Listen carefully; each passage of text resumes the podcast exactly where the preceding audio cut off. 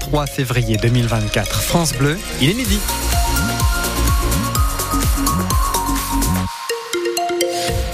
Si vous circulez entre Reims et Châlons-en-Champagne sur la D944, soyez prudents et patients. Il y a eu un, accident dans le contournement de Beaumont-sur-Velle, un choc frontal entre deux voitures. Les secours sont sur place. La circulation se fait de manière alternée actuellement dans le secteur.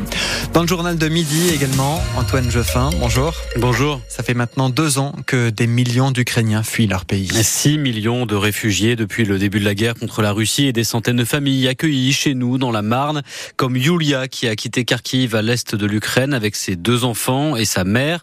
Aujourd'hui, Yulia vit avec l'un de ses fils et sa mère dans un appartement au Châtillon, à Reims.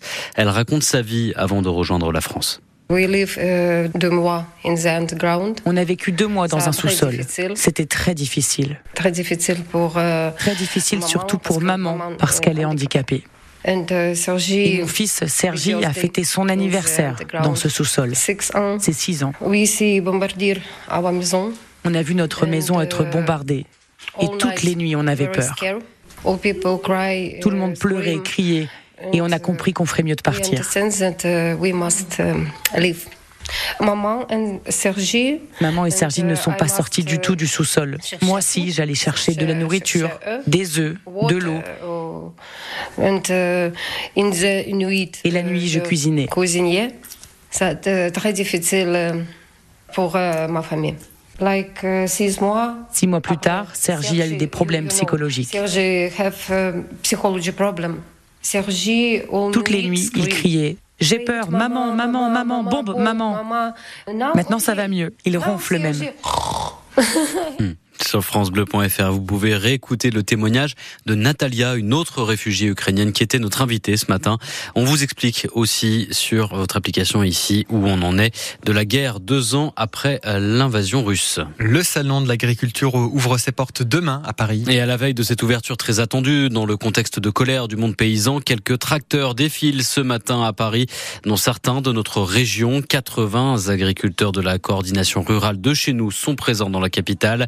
Le président Emmanuel Macron a promis un échange demain sur le modèle du grand débat avec les organisations agricoles. Mais pour l'instant, la FNSEA, le premier syndicat du secteur, refuse de débattre avec l'organisation écologiste Les Soulèvements de la Terre qui finalement n'est plus invité.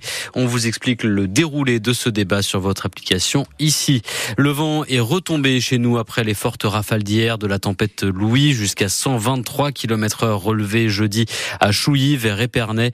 Ce midi, près de 2200 foyers sont toujours privés d'électricité dans la Marne et les Ardennes, selon Enedis. L'opérateur a ses techniciens sur le pont pour réparer les dégâts et espère que tout sera rentré dans l'ordre au plus tard ce soir. Un petit peu d'Union européenne à Reims aujourd'hui. Oui, la représentante de la Commission européenne est chez nous ce vendredi pour visiter des projets financés par l'UE, montrer aux Rémois ce que Bruxelles fait pour eux, jamais inutile, surtout que les élections européennes, c'est dans un peu moins de quatre mois. Valérie de Rezet-Humez rappelle que notre région est l'une des mieux dotées en subventions, plus d'un milliard d'euros entre 2021 et 2027, ce qui permet de financer des projets. Le CHU a bénéficié de près de, 7 millions de fonds du développement régional, hein, très important. Et ça permet notamment de fournir à la fois un, meilleur service de soins, mais d'apport aussi en termes de formation et de soutien aux équipes soignantes. Le réseau de chaleur du Grand Reims, par exemple, aussi bénéficie de financement pour avoir un réseau qui a 90% de renouvelables. Il faut rappeler aussi qu'il y a des programmes auxquels on peut euh, accéder directement, des programmes par exemple pour le soutien à l'environnement, le programme LIFE. Donc il faut candidater, ne pas hésiter. Sur Reims, vous avez par exemple un centre Europe Direct qui peut vous aider à trouver la bonne voie, le bon fléchage pour accompagner vos projets. Donc voilà, je dirais presque à chaque coin de rue, vous pouvez trouver un, petit peu d'Europe sous vos pas. Et si vous voulez en savoir plus, vous pouvez venir en discuter avec la représentante de la Commission européenne en France. C'est à partir de 18h aujourd'hui à l'hôtel de ville de Reims. Le parquet de Saint-Omer dans le Pas-de-Calais a désormais 10 jours pour faire appel du verdict prononcé hier par le jury. L'ancien gendarme rémois du GIGN acquitté. Il comparaissait pour le meurtre d'Henri L'Enfant, 22 ans. C'était en 2018, tué d'une balle dans la nuque lors d'une intervention près d'un camp de gens du voyage. Les jurés ont estimé qu'il avait tiré en état de légitime défense. Le parquet avait requis deux ans de réclusion. Un autre parquet, celui de Paris, ouvre lui une enquête préliminaire contre Gérard Miller. Il recense six signalements, six signalements contre le psychanalyste des femmes qui déclarent avoir subi des gestes à minima sexués de la part de Gérard Miller sans consentement entre 1995 et 2005, écrit le parquet. Le psychanalyste de 75 ans répond qu'il n'a contraint personne. Il sera justement question de la libération de la parole autour des violences sexuelles ce soir à l'Olympia à Paris pour la 49e cérémonie des Césars qui pourrait être marquée par ces accusations de l'actrice Judith Godrèche qui a porté plainte récemment pour atteinte sexuelle contre les réalisateurs Benoît Jacot et Jacques Doillon. Sa prise de parole, tout comme sa venue, est encore incertaine, Cyril Ardo. Que j'aille au César ou pas, on s'en fiche. Ces dernières semaines, Judith Godrèche est devenue, malgré elle, l'une des figures de proue du mouvement MeToo en France. Mais à présent, elle appelle à entendre les victimes. D'autres ont confirmé qu'ils s'exprimeront sur ce sujet. La CGT organise avec le collectif féministe 50-50 un rassemblement avant la cérémonie. Une prise de parole est prévue sur le tapis rouge. Examen de conscience donc du cinéma français, marqué ces derniers mois par la mise en examen pour viol de Gérard Depardieu et quatre ans après la remise d'un César à Roman Polanski, accusé de viol.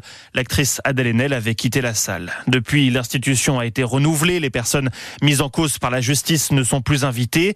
Et ce soir, un César d'honneur doit être décerné à Agnès Jaoui, qui a raconté avoir été victime de violences sexuelles durant son enfance. La cérémonie démarre à 9h moins le quart. Elle est présidée par Valérie Lemercier. Vous pourrez la suivre en direct et en clair sur Canal+. Parmi les films en compétition cette année, Bernadette, dont on a parlé ce matin. Bernadette qui a été tournée en partie chez nous à Épernay et Chalon en Champagne. On suivra aussi Anatomie d'une chute, Le règne animal ou encore Yannick. Sachez que la cérémonie qui est présidée par Valérie Lemercier donc sera arrosée par le champagne Canard Duchesne. Et puis sur la route, c'est les vacances ce soir pour nous, pour la zone B. Début des vacances et dans le sens des départs, c'est orange dans notre région. Ce sera orange demain, mais cette fois pour tout le pays.